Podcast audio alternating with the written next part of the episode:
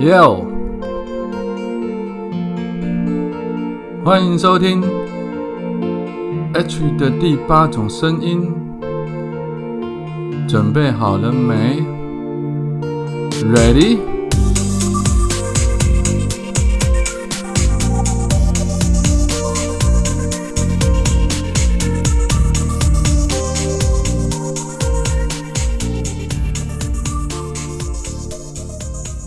？Ready？Hello，各位亲爱的听众朋友们，大家好，早安、午安、晚安。不知道你现在人在哪里？不知道你现在身处的地方是几点钟？所以我们用三种不同的时间问候语跟你打声招呼。希望你拥有一个美好的一天。今天跟大家聊一个比较普遍的话题，我们来谈聊天。为什么要讲这么无聊事呢？因为我不知道之前有没有跟大家讲过，就是我去上过课，不是我不是我花钱去听人家讲课，而是我。人家花钱请我去讲课，那这个讲课的内容就是去针对一些所谓的宅男，或者是在恋爱方面比较不擅长、比较苦手的、比较没有经验的男生们，去跟他们聊聊，说怎么样接近女生也好，或者是怎么样跟女生或异性聊天。那你会发现，其实很多男很多人啊，真的是连聊天都不会聊，真的是一句话都别样讲啊，一句一句讲都别样话啊。真的是很难，他就是很难把一句话好好的描述，然后表达自己的意见出来，所以常常会变成说，不管是现在很多交友软体或者通讯软体，他们在上面的对话就很容易把人家画下句点，就是人家俗称的句点王，人家可能开了个头，他可能会讲说哦，或者嗯，或者是哦我知道，就他没有追问的意思，他没有，你知道 catch ball。Catch ball 啊，日文就是 catch ball，就是丢球。丢球你要接接到球之后，你要再回丢回去，这样才会构成一个对话的一个来回跳跃嘛。那我在跟他们上课的时候，我就教他们几个比较重要的事情，因为很多人在聊天的过程，或者是说跟第一跟人家第一次见面沟通的过程里面，他很可能因为知道自己。不太会沟通或者不太会跟人家聊天，就会造成说啊，我一见面我就赶紧先把我想讲的话全部一口气讲出来，然后他就没有在听别人讲话，然后呃一股脑的就是把自己的意见、看法或者是感受全部都讲出来，可是可能讲的也不是那么动人，也不是那么吸引人，以至于当啊对面的女生坐着呢，坐在那边听了好一阵子之后，他就会发现啊，这个人可能真的跟自己不太适合，因为。但并不希望长时间的跟这样子的人相处。如果你是一面倒的一直听人家讲话，你也会觉得很累啊，因为你完全插不上话。所以我教他们的第一堂课叫做聆听，就是当然你要先问，或者或者对方有可能是聆听型的人，那就会变成两个人都在聆听。那可是如果对方是聆听型的人，你就要主动先丢球。但我现在教的是，通常啦，你问一句话，如果女生她不是特别。呃，我觉得这都也不分男生女生啊，就是对方如果不是特别孤僻或者不是特别不想理你的，他们是抱着交友的目的去的话，基本上你问他们一个问题，他应该都会丢出蛮多答案来给你，甚至他会希望把话题延伸。如果他不想延伸话题了，那很显然就是他对你这个人已经没有兴趣了。所以我教给他们的第一堂课叫做聆听，先听他们想要表达什么。你从他们表达的内容里面，你可以探知他们的资讯，你可以得到他们的兴趣，你可以知道他们最近发生什么事情。那这所所有的东西都会变成你可以跟他聊天的素材，而不至于变成说，当你问他的事，他回答完；他问你的事，你回答完，或者包括像是生活里面的问候语讲完之后，你好，我好，大家好，好早安、午安、吃饱没？像这种东西讲完之后，你就没话讲，你就没有素材了，所以。在平时这些聆听的过程里面，收集可以跟他聊天或者跟他共通的素材是一件很重要的事情。哦，这是第一点。那第二点当然就是回应。你要怎么样回应对方？你不能一直老是聆听，然后你不回话嘛？那这个是第二个阶段，男生常常会遇到的状况是，当女生讲了什么时候，讲了什么东西出来之后，男生有时候会很紧张，说自己讲这个会不会不好？或者是女生讲了这句话出来之后。他没有办法去探知，呃，对方丢出这句话背后的含义是不是只是字面上的含义，或者是他可能有弦外之音。那这东西可能就要靠经验去累积。当然，我们也会在课堂上会有实战的演练，就是说他讲这些话，可能代表着是要告诉你某些事情，告诉你他可能不是那么喜欢你，或者告诉你，嗯，我对你有一点好感。你必须从这些东西里面去掌握一些资讯。但如果你还没有掌握到的时候，你就要学习着去回应对方的回啊问题，或回应对方丢出来的球。然后一来一往之际，除了收集资讯之外，你才可以得到说对方到底有没有想要表达弦外之音。那这这两点都蛮重要的。然后再来第三个阶段就是描述。我发现很多人很不会描述一件事情，就是好比说我们在上节目的时候，有时候是主持人会问你嘛，说：“哎，H 啊，你们家或你之前遇过的朋呃女朋友。”你们的情况是怎么样？那我只要把自己的感觉很简单的讲出来，或者把事情的经过讲出来，那就好了。但有时候，如果不是你自己发生的事情，好比说我要跟一个人讲说，最近我的某某朋友他的家里出生的一些变故，然后他的母亲怎么样生病了，有人照需要照顾，然后他需要怎么样怎么样这样，你必须描述一段事情，你是以第三人称的角色去描述的时候，对方在听你描述整件事情的起承转合，甚至是描述。他呃，你形容事情的用字遣词都会影响这个人对你的观感，甚至也会影响，就是在这段你描述话语的时间里面，他的感受是好还是不好的。意思就是说，比如说你把一件事情讲得很无聊，它可能本身是一件很活泼有趣的事，或它可能本身是一件很悲哀的事情，但你把它讲的轻描淡写的，或者你把它讲的好像变成有点好笑了，这都会让人家觉得说你到底在。讲什么挖菇啊？你懂我意思吗？所以，呃，除了刚刚我讲第一步聆听，第二步回应对方，然后回应回应完对方这些日常对话完之后，第三步第三个阶段就是你要学习去描述一件事情，从头到尾去，就像是讲故事一样，你要怎么样把一个故事、把一个事件描述的非常精准也好，描述的非常有趣也好，描述的非常有你个人的风格也好，总之你必须要让人家听得下去。吞得下去，要不然的话，它就会变成是永远你们都只能够一答一问，一答一问，就少了这个力气，因为它是个武器。就我告诉你一件事，你没有办法做这个动作的时候，我告诉你一个故事，我告诉你那个谁谁谁发生的某些状状况，如果你没有办法做到这一步，你们的聊天就因此而中断。那接下来最后一个，我觉得男女在沟通的时候有一个很重要的事，就是自我的主张。就是当我们在 catch ball catch ball 的时候，你丢过来，我丢过来，你丢过我丢过来，通常就是只是一些生活里面周遭的呃琐事。可是当女生开始问到你，比如说深入一点，跟你比较熟了，她可能会问你说：“那你觉得，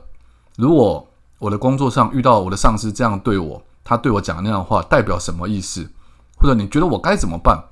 你知道，到了某一个阶段，就会进入到这种情况，女生会。你要说她是试探也好，你要说她是求救也好，你要说她是找一个人抒发情绪也好，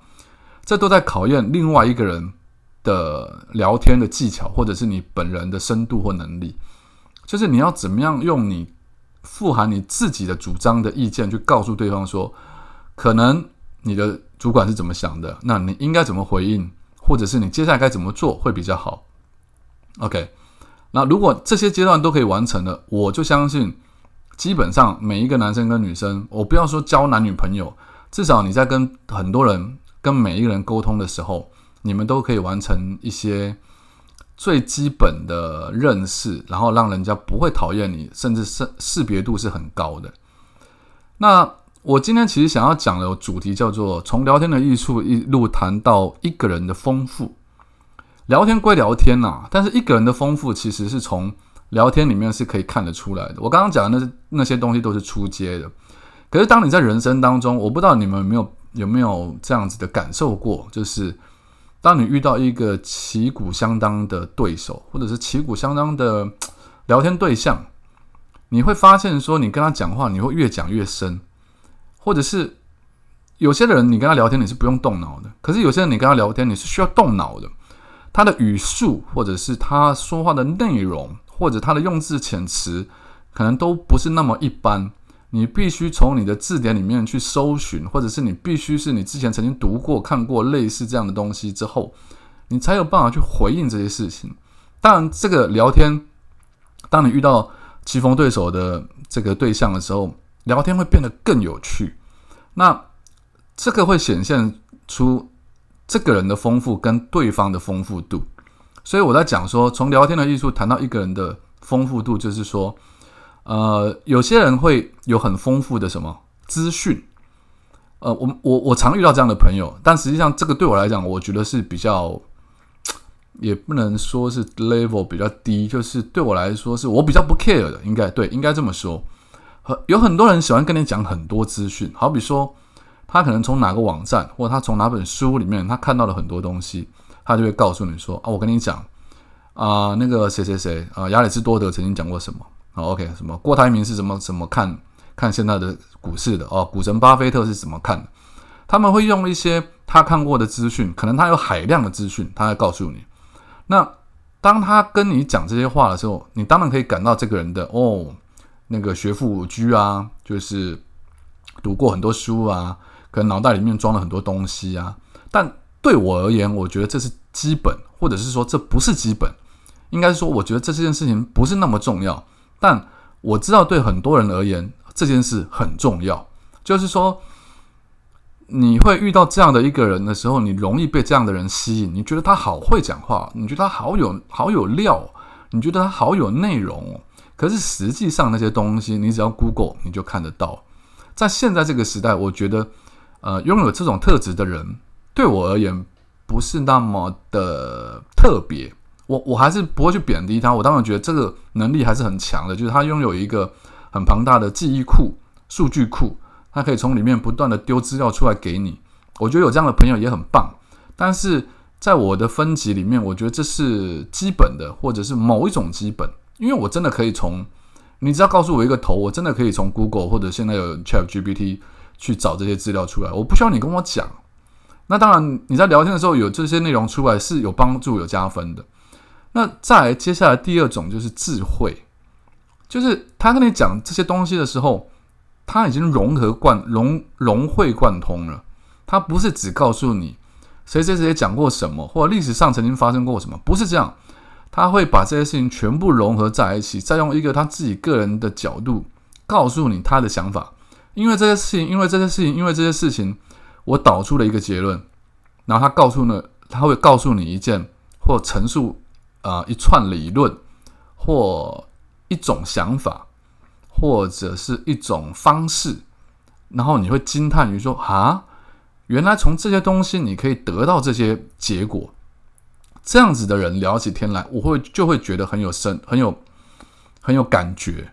就是说，他给你的东西是你没想象过的，你你你得到了，你得到不是资讯，你得到是一种智慧。于是你就会想要跟他分享你自己的智慧。这种智慧跟智慧之间的交换，跟资讯跟资讯之间的交换，我觉得是有很大的落差的。就是，呃，可能从表面上来看，你们俩一样是在讲话，好像聊得很厉害，一样是看起来聊得很厉害。可是实际上，我觉得内涵里面是完全不同的。然后，我当然是 prefer 比较喜欢后者，就是当然，因为每个人得到的智慧是不同的。比如说，你今天他得到了一个智慧，他丢给我。我可能会认为啊，这东西其实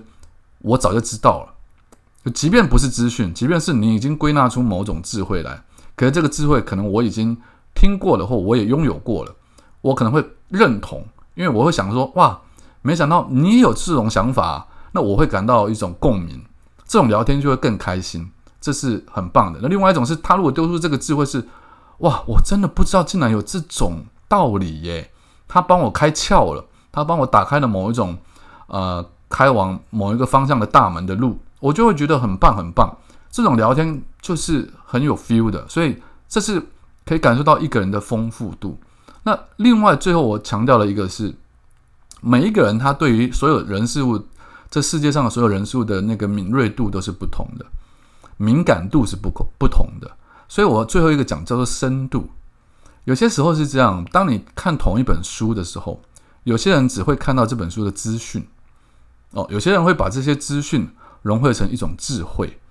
但是有些人会从这本书里面，他去感受到一些从不同的角度去思考到一种新的思维，那是从他的天线才接收得到，或者是才有办法去归纳出更深、更深层的想法。这种东西我把它称为深度。我认为，如果一个人可以拥有这种深度的话，哇，那聊起天来会不得了，因为他的深度，他可能挖掘到某一个人的心里面，或者是大脑里面某种更深的想法或思想或感受，他会刺激到我，我也会跟着说啊，因为你的刺激我，我也想到某种东西，我也会丢出同样的，可能是呃。另外一个角度，就是跟他又是另外不同角度的思考方式，然后他可能也没有感受到，所以他也被我刺激到。这种深度跟深度之间的对谈，你会让你无形之中比读了很多本书还要来的更有意义。这个是我想强调，就是，但是这种东西不是不是随随便便就会出现的，因为很多人可能聊了半天还是在资讯的交换啊，就是我有得到内线消消息啊，哦，我知道那个人的八卦。这种都是资讯的资讯的交换，他没有，他没有办法进到下一个 level 去，所以说，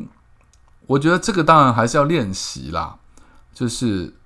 呃，从获得很多资讯这一步开始，你要怎么样学习把这些资讯消化成为自己的内容物，成为自己的思想，然后当这些思想慢慢的更成熟之后，我觉得那个深度就会出现，因为它会进入到你的思想的最底层。它会勾出你各种不同面向的思考的方法，或者是意念，那你就可以在人家聊同样一件事情的时候，你会用一种意想不到的角度切入，去跟大家谈你认为最有意思或你发现最独特的见解。这就是我所谓的一个人的丰富。好，今天就聊到这边，希望你们听得津津有味。然后，如果你对我讲的话内容有兴趣，欢迎你，不是欢迎你，我是应该是说拜托你就追踪我吧，追踪我的 Podcast，或者是到 IG 上面去搜寻作家 H，然后追踪我，你可以看到、听到、读到很多更多不同的想法，或者是可能跟你有共鸣的思维，就这样了，拜。